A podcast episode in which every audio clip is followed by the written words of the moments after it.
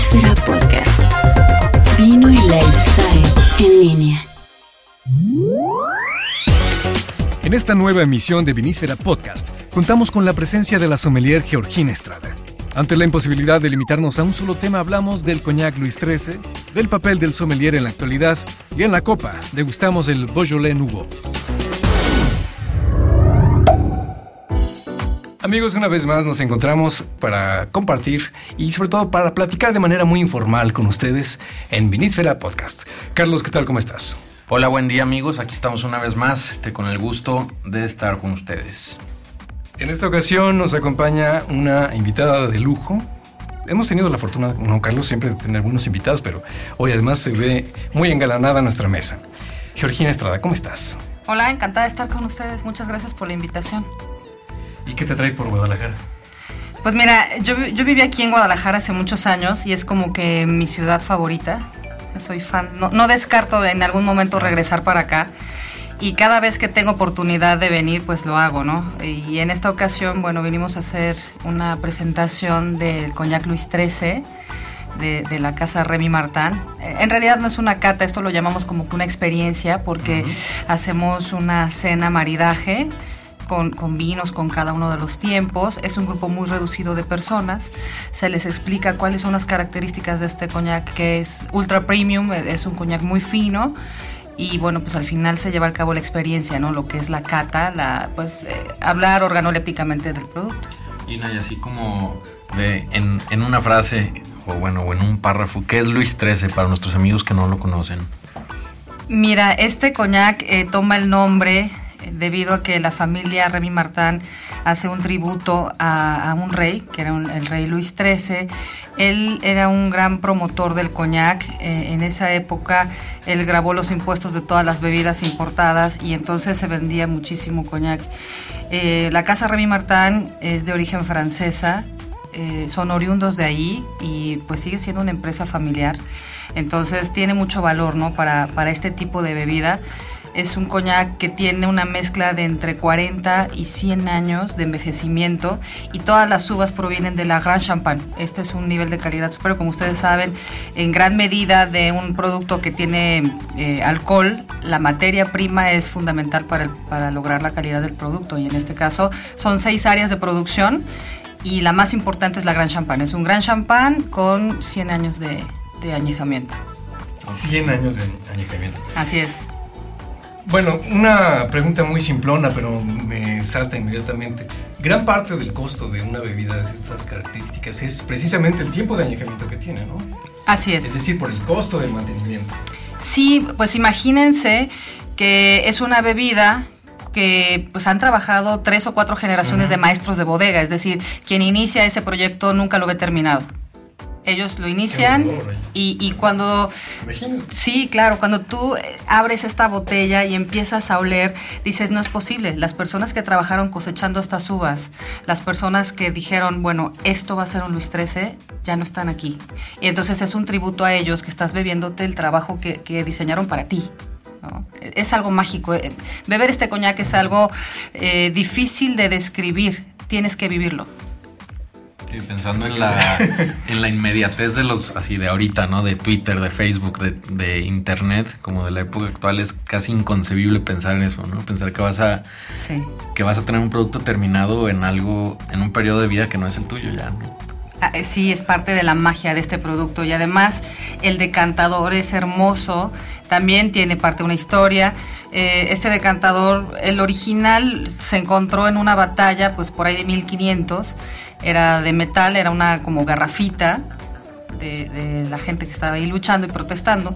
Y un diseñador francés ya lo hizo eh, muy bonito, hizo un diseño en Bacarat, esta botella pues es de Bacarat y la soplan 20 artesanos a mano, eh, el tapón es una flor de lis, entonces es el emblema de la realeza francesa y ese tapón tiene en la parte de abajo un folio que solamente coincide con esa botella. La botella también tiene un folio abajo y tiene una ficha técnica de tal forma que ese tapón no le queda a ninguna otra botella en el mundo. Eh, es decir, es esa botella, es ese folio, esa es tuya.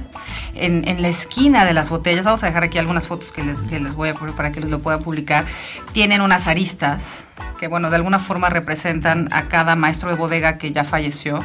Se Ah, dice que... No, no, Sí, toda la vida ahí. Sí, bueno, ellos tienen un expertise bárbaro. Desde que son muy pequeños están dentro de las bodegas oliendo toda esta parte porque su nariz es algo muy importante para poder generar estas mezclas. Yo les puedo hablar que son 1200 mezclas de aguardientes las que ellos deben lograr a nariz para tener la complejidad de ese coñac. Entonces, cuando ellos mueren, los creman y las cenizas las esparcen en la Gran Champagne.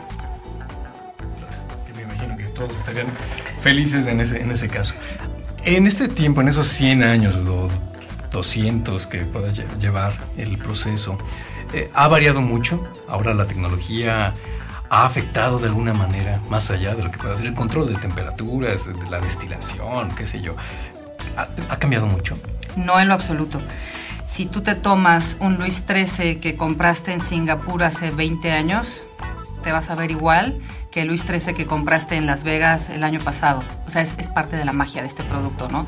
El blend o la mezcla que ellos hacen, bueno, en este caso es una mujer, Pierre Trichet, eh, genera que este producto sea siempre constante. Además es eh, artesanal.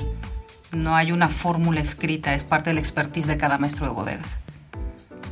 Entonces nos estamos guiando completamente por su nariz, por su, por Sí. su percepción. Así es. Regina, y aprovechando que te tenemos por acá, digo, el tema, el tema creo que da para, para muchísimo, ¿no? Pero tenemos una, una pregunta que ya Álvaro y yo nos hemos estado haciendo de varios episodios atrás. Y pues yo creo que quién mejor que, que estás ahorita tú aquí para hacértela.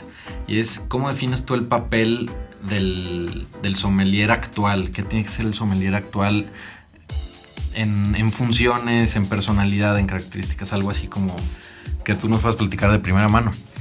Fíjate que, bueno, el origen del sommelier data de muchos años atrás. Eh, francés Somme era, era un cargador, él cargaba viandas, bebidas hacia su jefe, a reyes y demás. Entonces, de alguna forma sí hacía lo que hoy por hoy es parte de lo que hace un sommelier, es decir, él probaba la comida y las bebidas previas a que la comiera su jefe para que no le cayeran mal, no, no vaya a ser que alguien lo quisiera envenenar. Básicamente esa era su función, pero bueno, ha ido evolucionando y hoy por hoy el sommelier es una figura que no solamente se limita al campo de catar un vino en un restaurante, ¿no? Ahora puedes tener sommeliers que sean expertos como jueces, eh, sommeliers que sean importadores, sommeliers que sí se dediquen al servicio en el restaurante, pero también tienes sommeliers que son freelance, que puedan hacer una serie de asesorías y capacitaciones en restaurantes y hoteles. Entonces, su campo de acción es como que mucho más abierto, ¿no? Recordemos también que el sommelier es un experto también en gastronomía. Pues un sommelier, bueno, ¿de qué le sirve saber de vinos si no sabe cómo armonizarlos con todo el tipo de alimentos, ¿no? Con un caviar, con un queso, con... Entonces debe conocer mucho la parte de gastronomía, toda la cocina. Y, y bueno, pues hoy por hoy ya eh, se ha abierto mucho el campo de acción para un sommelier. Sí, ya no es el, el viejito que te asusta, y que te quiere vender una, una botella que quizás ni siquiera te alcanza, ¿no? Que levanta la ceja y, y si pides algo que no va con el platillo. Y te quiere regañar, ¿no? Y que te quiere vender lo más caro. Fíjate que esa figura ya era como tipo de los años 80, que además esa figura espantaba mucho al consumidor. ¿no? Ahí viene el sommelier, escóndete, porque yo no quiero al señor cargado de medallas que me quiera este, enseñar sobre vinos y a venderme el vino más caro. Claro, que la función debería ser precisamente lo opuesto, ¿no? Atraer más gente. Por supuesto, y darle confianza al consumidor para, para comprar el vino que esté dispuesto a pagar y además que vaya en armonización con su comida, si es el caso de un restaurante, ¿no? Mira, ahora ha surgido un auge por las eh, escuelas de cocina, de gastronomía y de vino. Hay muchos sommeliers que están saliendo al mercado. ¿Habrá chamba para todos? Es igual que en todos los campos laborales esto. Fíjate que, bueno, hoy por hoy estoy yo en la vicepresidencia de la Asociación Mexicana de Sommeliers. Entonces, em, tenemos cerca de 100 sommeliers registrados. Puede haber más, pero no registrados. Entonces, también a través de este medio que sabemos que lo escucha mucha gente, hacemos la invitación a los sommeliers que estén sobre todo en el interior de la República, que se acerquen, porque se hace una evaluación en la Asociación Mexicana de Sommeliers para medir más o menos eh, eh, sus conocimientos. Con base en ello, pues ya eh, pueden ser miembros de la asociación y ya están registrados. Pero sí, efectivamente han proliferado las escuelas de gastronomía y y por ende también mucho eh, algunos cursos, diplomados y demás de vinos. Algunos serios, otros no tantos, ¿no? entonces esto sí preocupa un poco porque de pronto puede darse el caso de algunas personas que toman un curso de vinos y ya con eso se ostenten como sommeliers. Y eso es un poco delicado porque pues un sommelier es una figura que debe tener conocimiento no solamente de vinos, que bueno, sí es, es como la columna vertebral del conocimiento, pero también debe conocer de bebidas destiladas rones, whisky, tequila, coñac, etc. Eh, lo que platicábamos de gastronomía, pero también tés, cafés, tabacos. Entonces, yo siempre he pensado, y desde antes de ser sommelier, que yo era restaurantera, lo que me dedicaba aquí en Guadalajara, que el sommelier es una figura sumamente rentable para, para un restaurantero. ¿Por qué razón? Porque cubre todos los aspectos del servicio. Es decir, un sommelier profesional debe tener eh, en principio un idioma fuera del materno para, concursos internacionales. Entonces, si te llega eh, gente extranjera a tu restaurante, pues el sommelier es la persona, una de las personas indicadas para recibirlo en inglés o en francés o en algún otro idioma. Eh, lo puede guiar a la mesa, le puede ofrecer un aperitivo porque debe de tener conocimiento para, para poder ofrecer un jerez, qué sé yo, las características de un buen aperitivo. Eh, tomar la orden de botanas o lo que sea, pues tiene que hacerlo, ni modo que no sepa de qué está elaborado el menú. Después te puedo ofrecer el vino, que bueno, pues es como que el expertise del sommelier. Decantación, si el vino pues tiene características que merezcan un servicio especial, pues obviamente él es el experto en esto. Y después te puedo ofrecer un café, un té, una infusión y además hablarte un poco de la historia o cuál es la diferencia. También te puede hablar de los digestivos. Y no toda la gente que está en el restaurante puede dominar todas las áreas. Entonces yo siempre he pensado que el sommelier, digamos que es la persona más rentable en el servicio de un restaurante porque tiene todas las áreas dominadas, todas. incluso puede encaminar mucho mejor al comensal a que sea una experiencia, ¿no? De lo que hablábamos hace ratito. Por y no solo que vaya por su comida. Y que no vayas a comer nada más, porque también si te hablan de, bueno, fíjate que la historia, por ejemplo, ahora que estábamos hablando del coñac, este coñac tiene tal y cual característica, por esta razón es diferente. Eh, también te puede hablar de cómo prender un puro, un habano, cuál es la diferencia. Entonces, sí, ser sommelier, claro, eh, lleva un proceso de estudio largo, Em, puede ser costoso, sí, pero bueno, eh, al final del día vale muchísimo la pena, ¿no? Yo quiero hacer una pequeña pausa. La cuestión es, tenemos que estamos en un jueves muy particular del mes de noviembre y hoy sale esta, esta bebida que también es un buen tema para tratar. Claro. Es el padre quino de los franceses, ¿no? Es, es, ¿Cómo estamos con el Beaujolais Estamos con el Beaujolais Nouveau. Antes, ahorita mientras lo descorcha Álvaro, eh, quería hacerte una última pregunta sobre esta parte del, sommelier, Gina. ¿En qué me tengo que fijar para escoger una escuela? Esa es una buena pregunta. Este, yo creo que habría que fijarse en el programa. Eh, ¿Quiénes son los instructores? Me encanta el sonido de, del vino, ¿no? Sí. Ahí está, escúchenlo para que se les antoje. sí, sí. Em, quiénes son los instructores y de alguna forma si existe algún aval de alguna institución seria para tomarlo en cuenta, ¿no? Hay escuelas que están, o como parte de la asociación ustedes, eh, no se puede decir patrocinan en el sentido económico, pero sí en el, como en el otro, en el endorsement, o sea, dan el, aval ustedes para ciertas escuelas. Sí, por supuesto que sí. Ok. Sí, y, bueno, pues ya se han replicado algunos diplomados aquí en Guadalajara, ya se hicieron dos. Estamos también, estamos investigando ya para abrir otro, porque aquí en Guadalajara ha crecido muchísimo la cultura del vino, ya de, unos años para acá, afortunadamente. Eh, Los Cabos, Cancún, Puebla, entonces, eh, pero desafortunadamente México no es un país, este que tenga una historia larga en relación a los sommeliers. Entonces, instructores no son muchos, vamos, de los certificados. de ese nivel. ¿Y esta información está disponible en la página de la asociación o en algún lado que nuestros amigos puedan Sí, sí, claro que sí. Mira, ahorita la página de la asociación está en construcción, se está remodelando, pero les puedo dar mi página con mucho gusto y ahí vienen los planes y bueno, les podemos dar la información. Es www.ginasomelier con doble m de mamá.com.mx. ¿Por qué se es sommelier? No, no para qué, que puede ser por chamba, pero una buena chamba.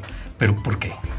Mira, en mi caso es, es, parte de una pasión que yo siento por el vino desde, hace muchos años y creo yo que fue heredada por mi papá. Mi papá, eh, que en paz descanse, él era enófilo, o sea, le encantaba el tema del vino, vivió en Europa muchos años antes de casarse con mamá y parte de lo que trajo de Europa fue la cultura del vino. Entonces yo siempre recuerdo la comida en, en casa con, con, una copa de vino. Y a él, y él no era sommelier, nunca tomó un curso de nada, pero cataba los vinos, lo veía, decía, mira qué color tan bonito, de una forma sumamente empírica. Uh -huh. Eh, me decía, a ver, vamos a olerlo. Mis hermanos, bueno, pues una veterinaria no le importaba en lo absoluto, ¿verdad? Eh, mi hermano el electricista, pues tampoco. Entonces, otro que es genetista. Y, y, yo siempre estuve como que muy ligada al tema de la cocina, cocinar, eh, aromas. Entonces, él y yo hacíamos catas de vino. Y mmm, cuando él eh, nos deja de este plano, cuando fallece y se va, yo decidí hacerme sommelier un poco en honor a él, ¿no? yo era restaurantera y, y, siempre me gustó el tema del vino. Claro, es apasionante y una vez que entras eh, ya, es difícil. Ustedes lo saben, una vez que te atrapa el vino, nunca más te vuelve a soltar. Tenemos dos lados en la formación de, del sommelier, que es por supuesto leer mucho, leer todo lo que tenga de, de información. Pero creo que esto no es suficiente. Obviamente nadie te va a poder explicar en un texto a qué huelen las cosas, a qué saben las cosas. Es muy cierto, Álvaro. Fíjate que hay una frase que yo suelo repetir con mis alumnos, a quienes les mando muchos saludos porque son, son escuchas de sus podcasts. Eh, que les digo, ¿saben qué, chavos? You can't be sommelier by the book. No puedes ser sommelier de libro, es imposible, tienes que catar.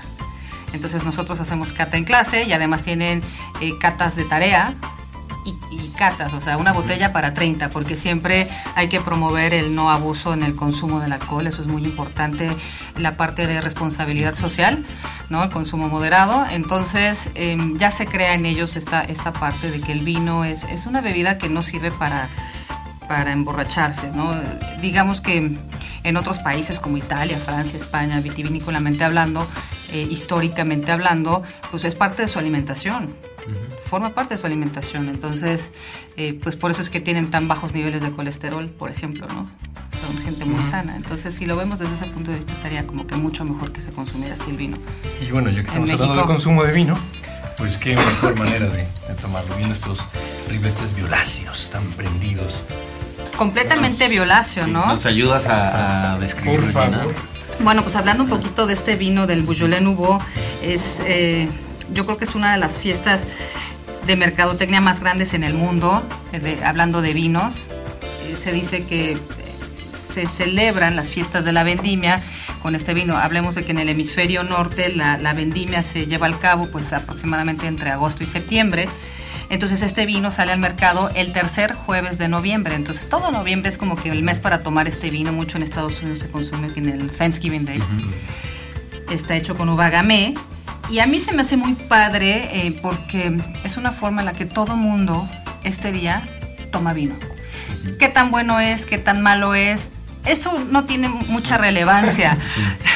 Lo importante es que sale el tercer jueves de noviembre y todo el mundo Pero lo es toma. que ese es un hit de la mercadotecnia. Por supuesto. Es una fiesta del vino. Es una fiesta del vino. Y además te sirve para tomarlo ese año. O sea, no tiene importancia uh -huh. que tomes el Beaujolais del año pasado.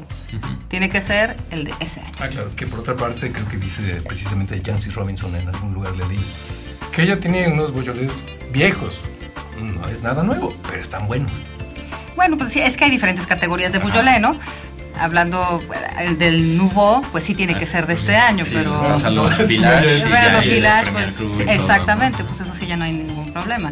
Pero sí, la característica de este vino, pues obviamente no es un vino que ha sido eh, fermentado normalmente como los otros, es una maceración carbónica, que es una fermentación en racimo y además pues no tiene gran complejidad puesto que no tiene un tiempo en barrica, no les da tiempo, ¿no? Agosto, septiembre se hace la vendimia y para tercer jueves de noviembre ya está en todo el mundo. Sí, mal, terminó de fermentar cuando embotellaron. Cuando bueno, ya embotellaron, ¿no? Entonces, bueno, es parte de las características, lo cual les da, bueno, pues un color maravilloso. A mí me gusta mucho el sí, color de este vino. Padrísimo. Y antes del color las etiquetas, ¿no? Todas las etiquetas cada año son, este, sí, muy divertidas, claro. Pero bueno, pues sí tenemos un hermoso color eh, violáceo, ¿no? Casi azulado, yo diría, ¿no? Un ribete. Ahí está, ahí está. El mejor uso del iPad es medio de Es como de Sí, capa. como- Es que está como mantén de, de cata el iPod, cuidado con las gotas. Y bueno, sí tiene un ribete violeta muy intenso, con una intensidad de color media, no tiene mucha intensidad. Eh, La densidad o cuerpo aparente pues es, es baja, ¿no? las piernas son delgadas y caen, caen rápido, al menos en, en esta copa. Es un vino muy limpio y muy brillante, no, no se ven sedimentos ni mucho menos. A- En la fase visual es lo que tenemos. A la nariz en copa quieta, es de los pocos vinos tintos que pueden llegar a tener aromas de blancos, ¿no? No sé si alcanzan a percibir una nota de plátano, por ejemplo. Ah, sí, sí, sí. Eh, Y que incluso está menos presente que en otros años. Yo me acuerdo del año pasado, bueno, de la misma casa del año pasado era ¿Era plátano o plátano? plátano. Ah, ¿sí? Eh, cáscara oxidada. Sí, Ándale, de esa que tiene negro. muchos puntitos, Sí, ¿no? sí, sí. Eso, y no sé si el, el mismo proceso carbónico es, es lo que se siente en nariz, como ligeramente sparkling. Sulfuroso, como Como chispeante, como sparkling, sparkling. sí, con ligera aguja. Puede ser, todavía no llegamos a la fase gustativa, pero da esa impresión sí, en nariz, exacto, ¿no? Eh, tiene muchas notas de fresas, grosellas, frambuesas, Fru- fruta muy pura fresca, fruta, ¿no? Fruta fresca. Mucha fruta. Vamos a rotar. A ver qué pasa. Pues se confirman también todos los aromas y además es muy aromático, tiene una intensidad aromática alta. Al ser un vino que tiene una acidez alta, pues se debe de tomar fresco, ¿no? Muy franco, muy claro, ¿no? Están Claro. los aromas, pero perfectamente. Por supuesto, es un, es un vino muy franco. ¿Y de alcohol cómo está? 12. 12. Sí, sí, está bajo de alcohol. Sí, lo, pensé porque huele a juguetitos, a borradores de niñas, ¿no? De, de frutita. ¿De rosita fresita? Exactamente. A lipstick. Para iniciarse, pues no, no necesariamente para de alcohol, pero sí es un, un aroma muy fresco. Sí. Ya llegamos a boca.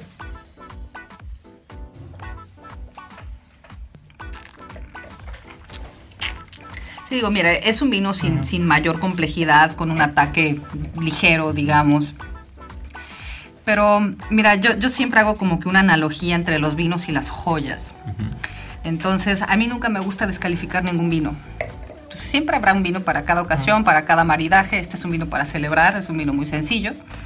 Sin embargo, bueno, cumple un cometido muy importante, que es que todo mundo lo cate este día. Fíjate que yo estaba platicando con Cristina, la, la gerente de Remy Martin, ahora que estábamos llegando, y estaba yo así, ay, fíjate que estoy medio sacada de onda porque este, no voy a catar hoy el Beaujolais Nouveau, pues andamos acá en Guadalajara haciendo catas y demás, ¿no? y de pronto habló y por Carlos, eso fuimos a claro, sí, sí, sí, Carlos, oye, oye, vamos a catar el Beaujolais, dije, mira, qué bien, qué sorpresa, Claro, así surgen las cosas, ¿no? así es. Bonito.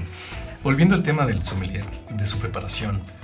eh, si fuera solamente libros, tal vez alcanzaría la vida, pero como se trata de probar, está muy difícil. eh, Tienes que estar comiendo diferente todos los días, probando vinos diferentes. ¿Te acuerdas de cada etiqueta? Peor, ¿te acuerdas de cada sensación, de cada aroma?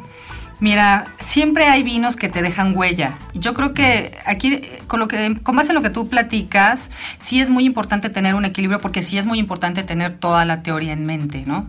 Eh, Conocer bien todas las regiones vitivinícolas, denominaciones de origen, variedades de autorizadas. Entonces, por cada, se dice que por cada hora que tú estudies profesionalmente en cuanto a vino se refiere, con un profesor debes estudiar cuatro por tu cuenta. Entonces, si tú tienes un diplomado de 180 horas, multiplícale cuatro más lo que tú debes estudiar por tu cuenta, ya sea en libros o en cata de vinos.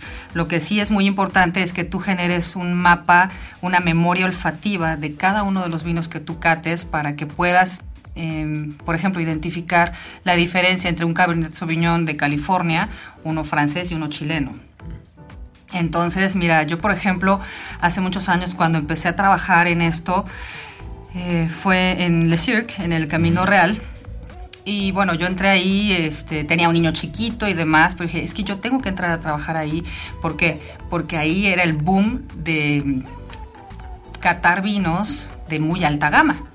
Entonces ahí pu- pudimos eh, probar Latache, Richebourg, Chateau Lafite, Petrus, vamos, todos estos vinos que son un poco inaccesibles, vamos a llamarlo de esta forma. Bueno, sí. Pero sabes qué, para mí fue como que una inversión. Yo por eso dije, yo voy a entrar a trabajar ahí porque, por- por- porque tengo que catar estos vinos, ¿no? Entonces fue muy buena experiencia. Estuvimos tres años por ahí y bueno, fue maravilloso. Ya que llegaste a las grandes marcas, a, a los grandes costos también. Al final de cuentas, una etiqueta tan cara no te da tantas veces tanto ah, gusto, tanto placer como una, una buena botella de dos mil, tres mil pesos, cinco mil pesos. Y quizás hasta de menos, ¿eh? Porque si te vas con, con los vinos mexicanos de alta gama, por ejemplo, que yo soy fan del vino mexicano, eh, por ejemplo, ¿qué te da un Shiraz Casagrande? Wow, o sea, es un vino grandototote que además si estás con una muy buena compañía te deja una memoria y este un, un final maravilloso que lo vas a guardar dentro de ti por siempre, ¿no? Claro. Vale la pena ahí acotar que el vino mexicano de alta gama, salvo una o dos excepciones, está en. No pasa de 800 pesos, ¿no? Salvo Así los que ya se van como a 2500, ¿no? Que Sí, quizás- sí, sí, claro. También hay que preguntar si no es pura mercadotecnia, ¿no? También. Por respeto También, con nuestros amigos productores, ¿no? También, por supuesto, Porque pero, vale. pero desde luego que sí hay vinos, pues estos franceses, eh, y ya no hablemos de los cinco grandes cruz, ¿no? Pero por ejemplo, hablar de un Fillac, de un Santemillón. Son vinos que sí son costosos, pero que al final del día, cuando tú ya eres un estudioso en esto, dices, wow, este vino me está dejando una huella muy importante, ¿no? Sin llegar a los grandes petruces de, de miles y miles de pesos, ¿no? Que también, eh, mis respetos también para estos vinos, pero sí, quizá algunos de ellos, eh, pues bueno, el precio también está mucho en relación al, al know-how y a todo esto que han tenido durante muchos años, ¿no? Un poco con la relación con la pregunta de respecto al coñac, que ese precio lo tiene en, en parte por la capacidad instalada para poder mantener. Por eh, supuesto, ¿no? O sea, imagínate también estas barricas donde se hace el coñac de estas barricas de Tierson. Es una barrica muy diferente de un bosque de Limousin. No es, es, es muy diferente a la del vino, es mucho más costosa y además lo que comentábamos, ¿no? Tres generaciones de maestros de bodega. que ya no existen, árboles Así que- es. wow. Viéndolo así, cada. Es lo bonito del vino, ¿no? Tener, bueno, y en este caso destilados, eh, las historias que hay detrás de una copa. Fíjate que que llega sí. a nuestra mesa, lo bebemos, lo hacemos añicos, nos encanta, pero hay una historia detrás enorme, ¿no? Así es. A mí me gusta mucho eh, relacionar esto, ¿no? Y lo que platicamos hace un rato. Es, es como una joya. Y en una joya, pues vas a tener diamantes de los más finos, de, de que no tengan inclusiones y que los expertos, que aquí hay muy buenos joyeros en Guadalajara, los llaman fle- flawless. Flawless. Sí, flawless. Que están limpios. Eh, También sabes de joyas, entonces. O sea, casi mi investigación. para comprar el anillo. Pues sí, finalmente son, son una joya, un diamante es una joya y no deja de serlo al igual que un vino.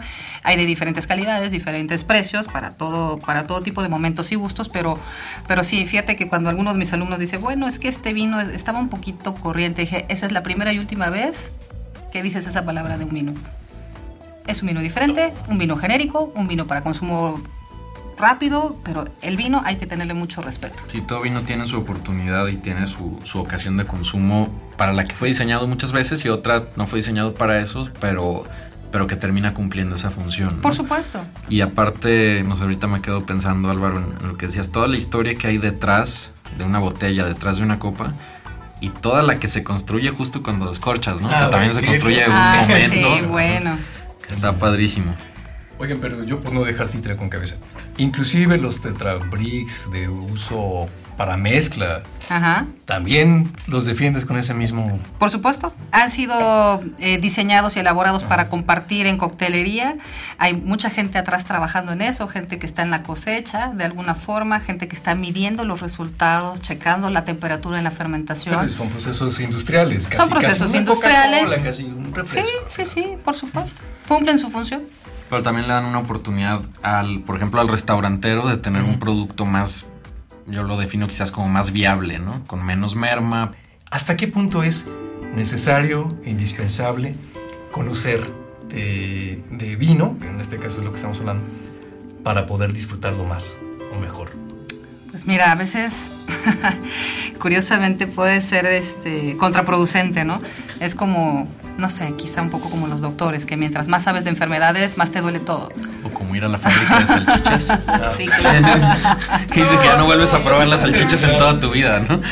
No, yo, yo pienso que sí, mira, siempre he creído que mientras más conoces algo, en este caso el vino, mientras más conoces cómo es su proceso, ¿no? que, que- que gran parte de la calidad de, de una bebida pues está en la materia prima, que si lo envejeciste, que si no, que, en fin, mientras más conoces al vino, más lo aprecias. Entonces puedes saber la diferencia entre uno grandote, uno mediano, uno pequeño. Sí, yo creo que sí es, es importante para poderlo analizar y hacer una cata, pues como su nombre lo indica, analítica. Sin embargo, yo creo que no necesitas ser un experto para poder disfrutar y degustar y saber qué es un buen vino. Porque al final del día el consumidor es el que está este, comprando el vino en, en las tiendas y decide, lo prueba, dice me gustó o no me gustó. Punto final. Claro, Seas que experto o no. Y ese no es el vino nada- que vas a comprar. No hay nada más valioso, más grande que esa decisión. ¿Me Por gustó, supuesto. no me gustó? Así Pero es, que es. tiene medallas. Ah, pues qué bien. No ¿Qué me importa? No me gustó. Así es. Porque a lo Así mejor no es la variedad de uva que es compatible con él, ¿no? Es como la gente que compra perfumes o lociones. Es que sabes que yo no soy fan de los perfumes florales. Y no es que ese perfume esté mal elaborado. ¿Por qué? Porque no es la tipicidad de esa, de esa persona. Entonces yo creo que un poco va con esto, con los vinos, ¿no? Hay gente que dice, pues este no me gusta y a lo mejor porque no es compatible con la Pinot Noir o con la Sinfandel o con qué sé yo, ¿no? Y en ese sentido, ¿qué le recomiendas a nuestros amigos que apenas se están metiendo a, esta, a este mundito? Pues mira, lo que yo recomiendo es que siempre prueben, que tengan un abanico de posibilidades, que no se cierren eh, a decir, bueno, este vino yo voy a la segura, ya lo compré y, y sé que no me hace quedar mal. Eso es bueno. Sin embargo, yo creo que hay que experimentar, hay que probar, hay que anotar. ¿Sabes qué? Esta variedad de uva me gustó, ¿por qué? Y, y lo puedo poner en, en las palabras que ustedes quieran, no necesita ser un experto. Porque lo armoniza. Claro, no, se convierte en un poema eso, ¿no? No, no, no, pues escríbelo y entonces empiezas a, a definir. Yo lo tenía en mi celular, bueno, ahora que la tecnología está tan avanzada, este, estas notas de cata o si me gustó o no me gustó y mm, le pongo yo una calificación, lo que significa para mí esa calificación eh, para saber qué tanto me gusta el vino, ¿no? O, o qué tanto lo puedo armonizar para qué fechas, ¿no? En el caso, por ejemplo, de este Beaujolais, pues se recomienda para estas fechas decembrinas y nada más, porque tampoco es un vino de guarda que tú puedes decir el próximo año me lo voy a tomar, el próximo año ya no te va a servir. Entonces también hay que saber un poco también como la curva de vida de los vinos para poder identificar y comprar. Muchas gracias. Al contrario, gracias por la Muchas gracias. Gina. Al Qué, placer. Y. Salud. Ah, salud. Carlos Valenzuela y Álvaro José Gómez les agradecemos el favor de su atención y los invitamos a escucharnos en una próxima emisión de Vinísfera Podcast. Envía tus comentarios a podcast.vinísfera.com. La única obra de arte que se puede beber. Eso para mí es la definición de vino.